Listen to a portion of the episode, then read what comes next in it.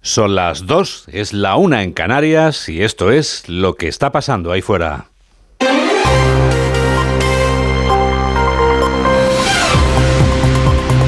Onda Cero. Noticias fin de semana. Juan Diego Guerrero. Buenas tardes a todo el mundo. Hay que apurar hasta el último día del puente, como si no hubiera un mañana. Y si estás por Madrid, no olvides pasarte unas cuantas horas en la cola de la lotería después de ver las luces y hacer las compras. Este año hay ganas de gastar lo que cada uno tenga, el dinero o el tiempo. Los comerciantes se frotan las manos porque falta les hacía tener tanta clientela. Fenomenal.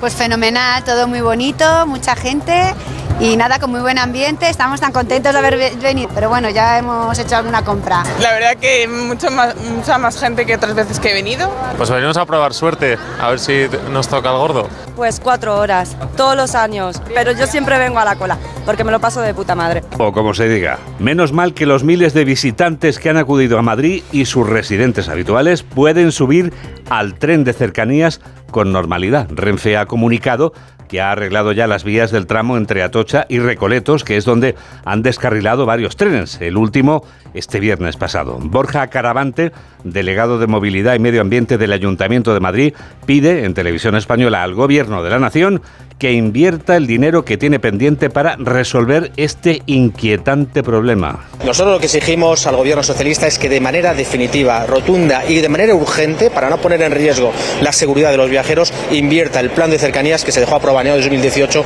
por un gobierno del Partido Popular. Han tenido cinco años para ponerlo en marcha y no han invertido prácticamente ni un solo céntimo de euro en la Comunidad de Madrid. Todo se acaba, incluso el acueducto de la Constitución y la Inmaculada que te ha permitido tomarte unos días libres que parecen unas vacaciones. A ti que estás tomando el aperitivo ahora mismo antes de comer. Este largo puente acaba hoy, aunque en las carreteras ya se nota el tráfico. Se notaba ya anoche, la tarde-noche de ayer se percibía. Así que imagínate a esta hora del domingo. La circulación se complica según avanza el domingo. Información útil para quienes nos escuchan al volante.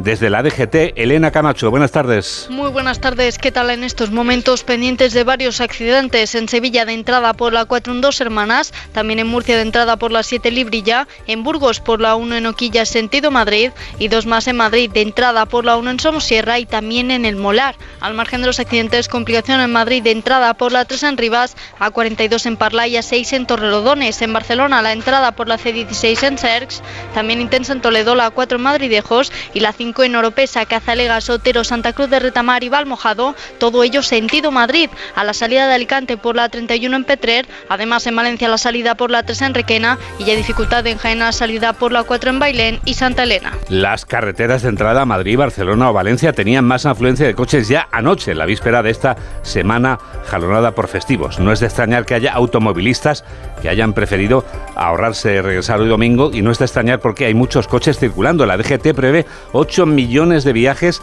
desde el martes pasado. También prevé que este domingo va a ser un día intenso de tráfico. Mercedes Pascua. Día intenso de tráfico, pero la operación especial no finaliza hasta la medianoche, operación de este puente de diciembre. Desde la DGT insisten en que las peores horas para circular por la gran cantidad de vehículos son las que van desde las 3 de la tarde hasta las 12 de la noche, aunque ayer sábado ya hubo gente que adelantó la Este domingo a los trayectos de vuelta se unen también, sobre todo en las grandes ciudades, los recorridos a zonas comerciales y a espacios de ocio. La operación especial de tráfico del puente Constitución Inmaculada comenzó a las 3 de la tarde del martes 5 de diciembre. Durante estos días han tenido lugar casi 8 millones de desplazamientos de vehículos, un incremento de más del 17% respecto al año pasado. No el año pasado, sino este año está resultando especialmente perturbadora la llegada de migrantes a las costas españolas a bordo de embarcaciones a menudo peligrosamente endebles. Ellos no están como para gastar dinero en días de fiesta, como estos. De los casi 50.000 migrantes que han llegado a España en lo que va de año, más de 36.000 han arribado al lugar desde el que nos informa Gustavo de Dios, las Islas Canarias. La principal ruta, la de Canarias, que ya supera las 36.000 personas en lo que llevamos de año, en lo que es el mayor repunte en la llegada de migrantes en la historia de la llamada Ruta Canaria. La media de rescates es de unas 200 personas personas al día. Solo esta madrugada, como ya hemos escuchado, han sido 127 las dos en dos embarcaciones, una con 64 migrantes en Gran Canaria y otra con 63 en el Hierro. Hay varios ingresados con hipotermia en el hospital. Canarias tiene habilitadas actualmente poco más de 4.000 plazas para adultos, lo que hace que los traslados a la península y las repatriaciones se hayan producido a lo largo de este año 24, este año 23, queremos decir, de forma más rápida. Los menores siguen suponiendo un problema de logística importante. Son competencia del gobierno de Canarias, que solo cuenta con 500 plazas, pero acoge en la actualidad a más de 2.000. Uno de los derechos humanos es el derecho a la vida, es el que tratan de mantener quienes se arriesgan a morir en el mar camino de un mejor futuro. Precisamente hoy se cumplen 75 años de la Declaración Universal de los Derechos Humanos y hemos preguntado a Esteban Beltrán, director de Amnistía Internacional en España, por los derechos que a su juicio necesitan una mejora en nuestro país. El trato a los inmigrantes y los refugiados que no sean ucranianos, las leyes que regulan la libertad de expresión, una sanidad muy débil y una atención primaria raquítica donde la gente no puede ir de momento a tratar sus enfermedades una vivienda todavía que se considera como un bien de lujo. Un bien de lujo son en algunos países muchos derechos de los que nosotros disfrutamos, porque el lugar en que naces sigue siendo vital porque desgraciadamente hay sitios del planeta Tierra en los que los derechos humanos siguen siendo algo de lo que han oído hablar, pero de lejos, como en la teocracia iraní, donde Narges Mohammadi está encarcelada mientras su familia acaba de recibir el Premio Nobel de la Paz que ella no puede recoger porque su país es uno de esos lugares en los que los derechos humanos son un bien escaso o casi casi inexistente. Noticias fin de semana. Juan Diego Guerrero.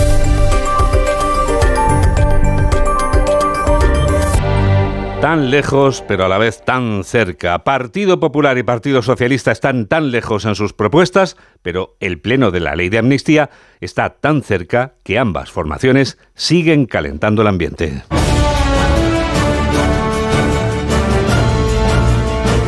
El pleno del martes se producirá un día antes de la primera sesión de control al gobierno de esta legislatura.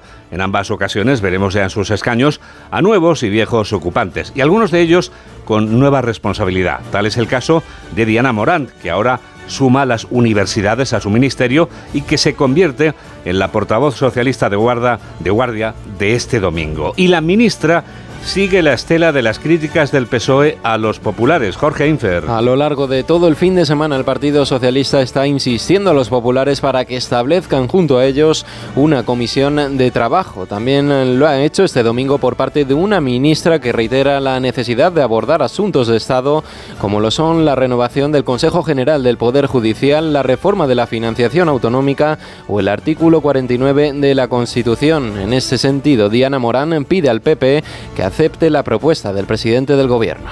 ¿Cuándo el señor Feijóo se va a poner la chaqueta de trabajo y va a trabajar con el gobierno de España los asuntos de Estado que incumben a toda la ciudadanía? Porque el Partido Socialista hemos estado en otras ocasiones en la oposición y hemos tenido una posición constructiva y leal con la institución y con España. Desde las filas socialistas se ha pronunciado también Salvador Illa, que se ha referido a las mesas de negociación previstas a lo largo de la legislatura entre el PSOE y los partidos independentistas. El líder del PSC asegura que las decisiones que afecten a Cataluña no se tomarán sin tener en cuenta este partido. La nueva número 3 del Partido Popular confía en que la Unión Europea frene la amnistía. Carmen Funes explica en una entrevista con el diario La Razón que la política de su partido no será la de construir muros al estilo del PSOE. ¿Cuál va a ser la política del PP, Laura Gil? La política de tender puentes y de defensa del Estado de Derecho y la igualdad de los españoles frente a medidas como la ley de amnistía, que explica la vicesecretaria popular Carmen Funes en La Razón, supone la ruptura de la separación de poderes y es el precio que Sánchez ha pagado para seguir en la Moncloa. Una deriva que podría llevarle también, añade, a tragar con el referéndum en Cataluña. La misión del PP es pararlo, como viene defendiendo este partido por las vías legales a su alcance, incluida la institucional, dice, como la vigilancia y el escrutinio de la Unión Europea. Hay que pararla, hay que pararla porque rompe la igualdad de los españoles ante la ley. Desde el primer momento dijimos que íbamos a utilizar tres vías para parar esa ley. La vía política, eh, la vía legal y la vía europea institucional y también la vía de la calle. Y eso es lo que estamos haciendo, recurriendo a la Unión Europea y no vamos a dejar de hacerlo. Sobre todo teniendo en cuenta que también desde la Comisión Europea se están atendiendo y ya nos han comunicado, porque lo han hecho varias veces, a pesar de lo que diga el ministro Bolaños, eh, de que están observando con rigor el proceso y la ley de amnistía. Más contundente el portavoz popular en el Congreso, Miguel Tellado, califica la amnistía de Sánchez como traición y atentado contra el Estado de Derecho y lamenta que antes incluso de pasar su primer examen en el Congreso, el fiscal general del Estado pida diligencia a la hora de recopilar causas en las que pudiera aplicarse. Se trata, dice el dirigente popular este domingo en Europa Press, del primer pago a los independentistas a falta de la otra agenda oculta de Sánchez que apunta escondería un pacto encapuchado con Bildu por su apoyo.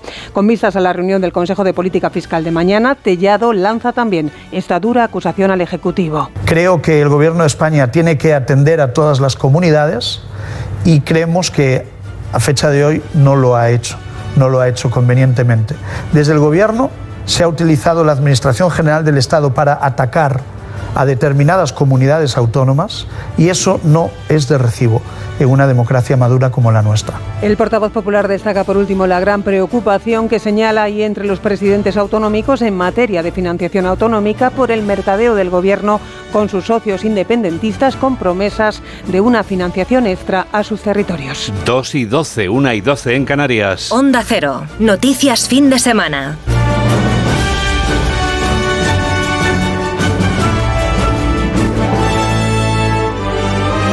Llega el minuto económico. Hoy Ignacio Rodríguez Burgos nos explica en un minuto qué tiene que ver un acelerón con una perita en dulce. Quien se haga cargo de la cartera de economía debe saber que no hereda una perita en dulce. La desaceleración en Europa es más acusada de lo deseable. En el tercer trimestre el PIB de la eurozona se contrajo y Alemania sigue al ralentí. Y si Europa está griposa, España se contagiará. Ahí está la menguante evolución de nuestras exportaciones. Quien sustituya a Calviño debe dirigir la política económica en un gobierno apoyado por socios incompatibles en muchos aspectos, como el impuesto a las energéticas, a la banca, o la reforma fiscal o la política laboral. Las diferencias se acrecientan cuando se habla de financiación, de la reducción de la deuda de Cataluña a costa de la hacienda común, o de la cesión de la gestión de la seguridad social al País Vasco. Todas las comunidades son deficitarias en el sistema de pensiones, salvo Madrid y Baleares. Quien entre en economía deberá gestionar un cuadro macro que permita realizar los ajustes presupuestarios que va a exigir Bruselas en cuanto se aprueben las nuevas reglas fiscales. Significa reducir el déficit público con un apreciable recorte de la deuda, acompañado de un acelerón en el parsimonioso proceso de implantación de los fondos europeos. Hay que disminuir la brecha de renta per cápita con Europa y aminorar la tasa de paro con nuevas políticas de empleo y con reformas en los subsidios. Y todo ello con la oposición interna de Yolanda Díaz, de Sumar y del descabalgado Podemos deseoso de demostrar que sin ellos poco se puede hacer. El sillón de economía puede ser apasionante, pero no va a ser cómodo. Los hacktivistas vienen a ser unos activistas que en lugar de difundir sus ideas sin molestar a nadie, hackean ordenadores para atacar a empresas o instituciones en las que trabaja mucha gente que a su vez trabaja para otra mucha gente.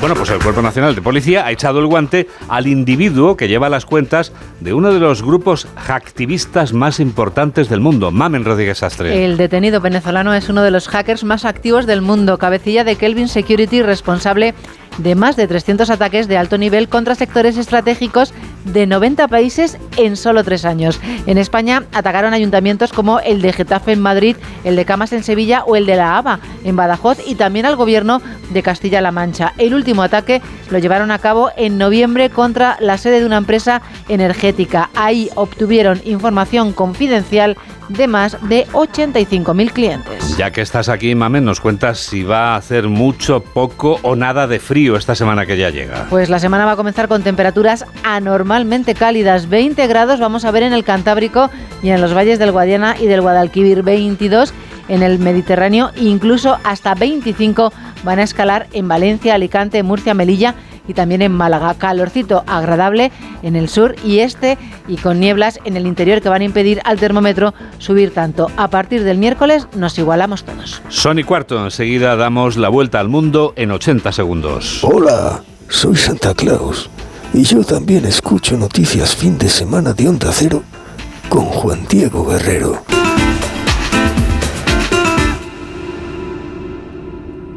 ¿Se acabó el fin de semana? Tranquilo, toma Ansiomet. Ansiomet con triptófano y asuaganda te ayuda en situaciones de estrés. Y ahora también Ansiomet Autoestima, de Pharma OTC. Su alarma de Securitas Direct ha sido desconectada. Anda, si te has puesto alarma, ¿qué tal? La verdad que muy contenta. Como me paso casi todo el día fuera de casa trabajando, así me quedo mucho más tranquila. Si llego a saber antes lo que cuesta, me la hubiera puesto antes. Protege tu hogar frente a robos y ocupaciones con la alarma de Securitas Direct. Llama ahora al 900-272-272. Noche de tos. Respira. Toma Herbetón Respir. Herbetón jarabe con extractos de pino y eucalipto es expectorante natural y antiinflamatorio pulmonar. Herbetón Respir. Consulte a su farmacéutico o dietista. Síguenos en Twitter en arroba noticias FDS. Es el momento del Foreign Affairs. Noticias del resto del mundo. ¿Dónde empezamos, José Manuel? En la primera avenida de Nueva York, donde se ubica la sede central de Naciones Unidas y donde el secretario general del organismo, Antonio Guterres, ha pronunciado un discurso con motivo del 75 aniversario de la Declaración Universal de los Derechos Humanos, que se celebra hoy. Guterres ha dicho que el mundo está perdiendo el ritmo y retrocediendo en derechos y libertades. El secretario general de la ONU ha avisado en un duro y sombrío discurso de la amenaza cada vez mayor de la desigualdad el autoritarismo y los conflictos armados en el mundo. A su juicio, el mundo padece en la actualidad niveles de conflicto violento no vistos desde el final de la Segunda Guerra Mundial, con un empeoramiento de las desigualdades y un aumento de la discriminación y los discursos de odio. El mundo está perdiendo el rumbo. Los conflictos, la pobreza y el hambre aumentan, las desigualdades se profundizan. La crisis climática es una crisis de derechos humanos que está golpeando con mayor dureza a los más vulnerables. El autoritarismo va a un aumento mientras el espacio cívico se está reduciendo y los medios de comunicación reciben ataques.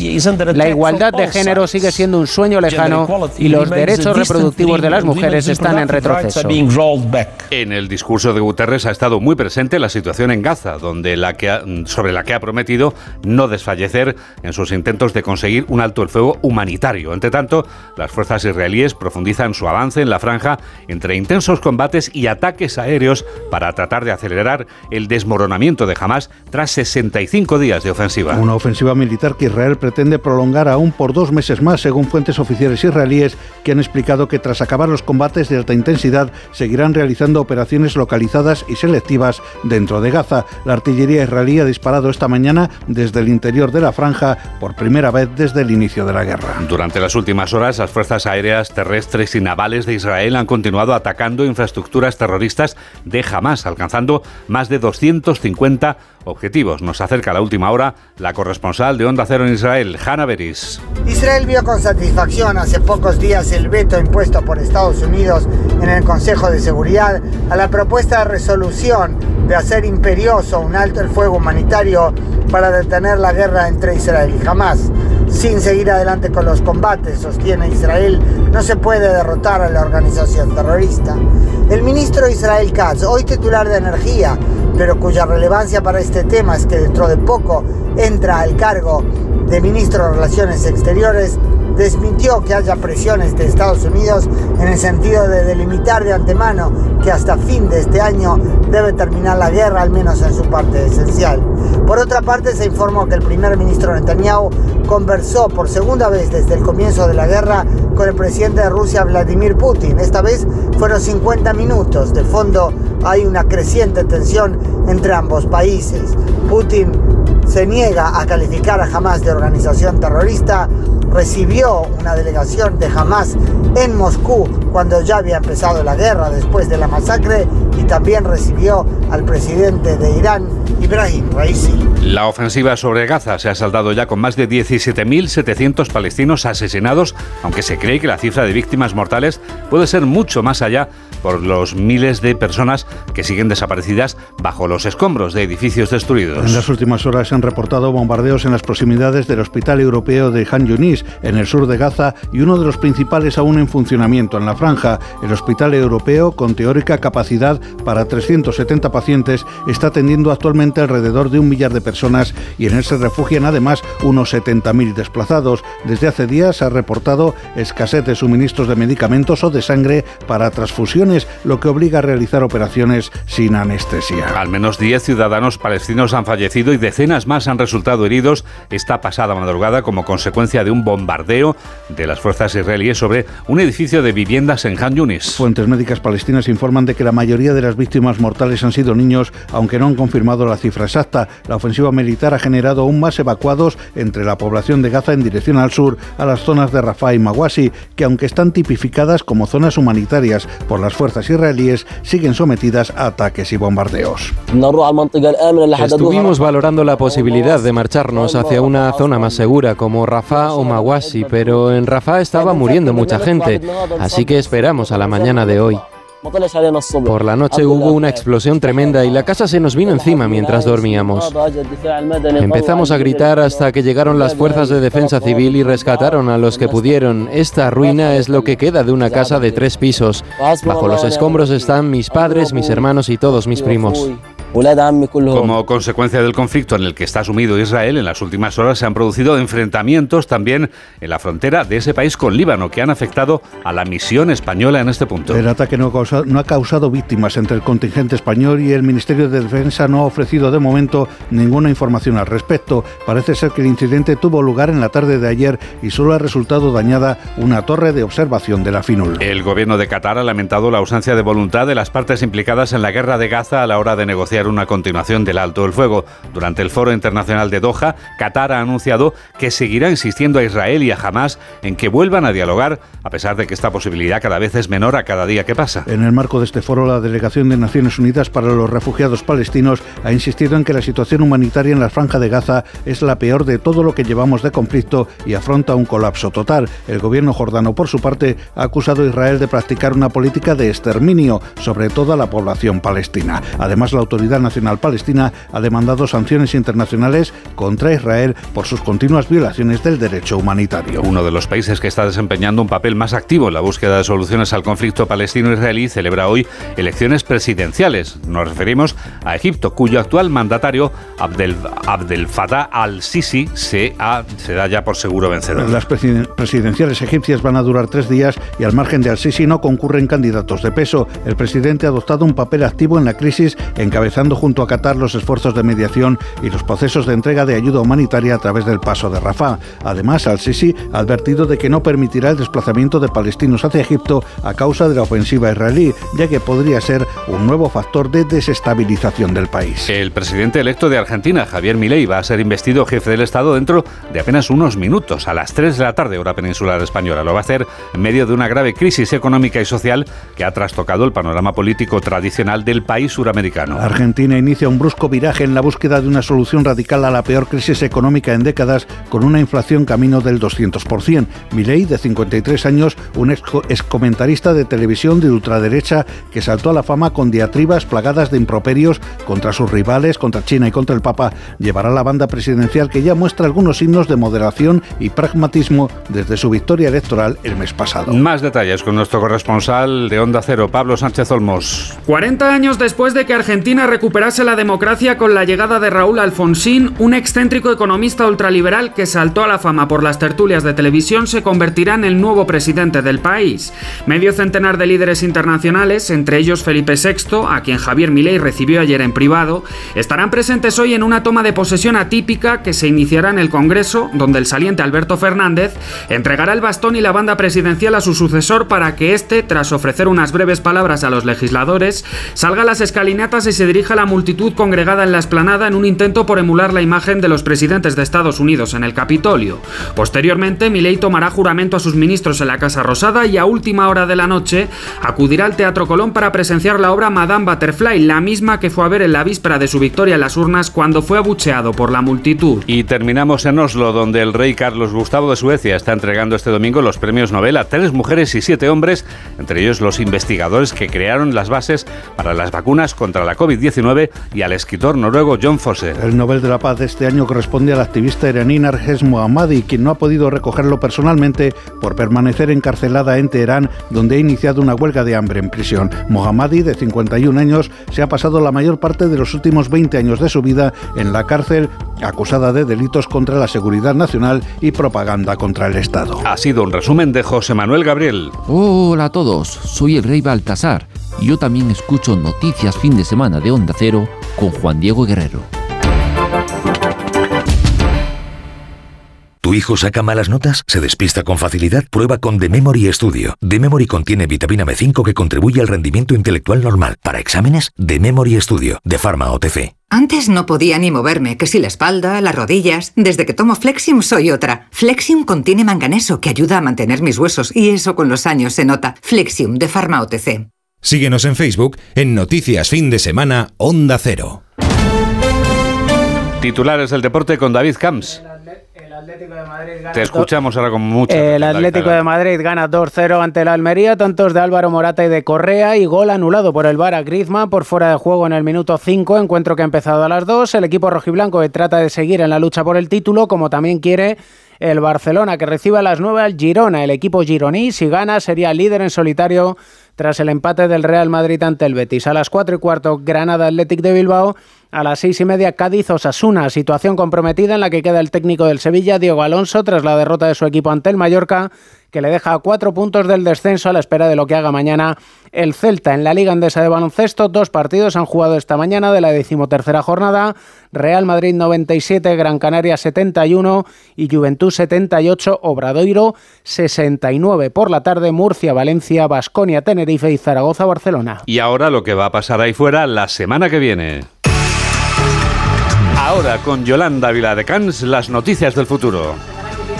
Las noticias del futuro, adelante, Yoli. Voy a ello. Semana que pide paso para ir zanjando asuntos antes de que acabe el año. El martes el Pleno del Congreso va a debatir por primera vez sobre la amnistía, un día antes de la primera sesión de control al Ejecutivo y un día después de que el presidente del Gobierno presente su nuevo, libre, su nuevo libro Tierra Firme. Va a ser mañana. En él repasa su experiencia al frente del Ejecutivo durante la última legislatura. El miércoles Sánchez va a hacer balance de la presidencia española en la Eurocámara y acudirá después en Bruselas al último Consejo Europeo del año. Lunes económico además porque Hacienda ha convocado al Consejo de Política Fiscal y Financiera para alcanzar un objetivo de estabilidad y preparar los presupuestos de cara al año que viene y cita también en trabajo para que los agentes sociales y el Ejecutivo sigan negociando el salario mínimo interprofesional para el próximo año. En muchas de esas negociaciones económicas ha estado el ex vicepresidente del Gobierno, Rodrigo Rato, que el martes vuelve al banquillo para aclarar el origen de su fortuna. Comparece también el ministro de Interior, Grande Marlasca, el miércoles en el Congreso para explicar los avances en política migratoria y además en Bruselas los ministros comunitarios abordan sanciones a Hamas, a colonos israelíes y el apoyo a Ucrania. En nuestros días mundiales, JD, mira, bien, mañana es claro. el Día Internacional de las Montañas, que también tienen su Día Internacional. El martes es el Día Internacional de la Cobertura Sanitaria Universal. El jueves es el Día Mundial del Mono, que también este animal Hombre, tiene su día. Es una manada. Y el viernes, pues mira, el viernes es el Día Mundial del Otaku. ¿Sabes qué es el Otaku? No. Pues es el día de todos los aficionados del manga y del anime, de los dibujos japoneses. A los que saludamos con todo nuestro cariño ahora mismo, que también son muy monos, por supuesto. ¿Cómo pasa el tiempo? Hay que ver. Nos despedimos ya, nos despedimos con la cuarta canción de la colección Weekend News Christmas. Suena así Jingle Bell Rock. Viene con swing, es el ritmo a seguir. Miriam Hernández acaba de publicar un álbum llamado Nuestra Navidad. En él aparece este Jingle Bell Rock, una canción publicada en 1957. Pero ahora la escuchamos en la voz de esta compositora, cantante y presentadora de televisión chilena. Gracias por estar a ese lado de la radio y que la radio te acompañe. Adiós.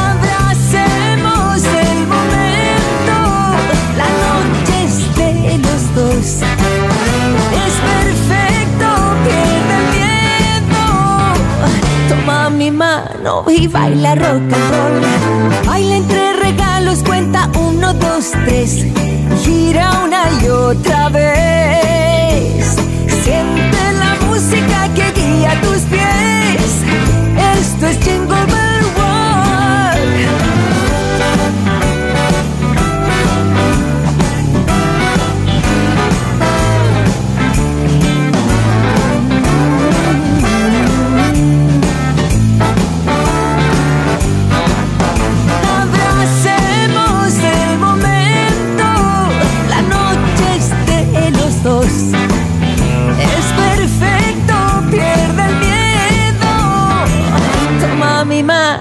Y baila rock and roll. Baila entre regalos, cuenta uno, dos, tres.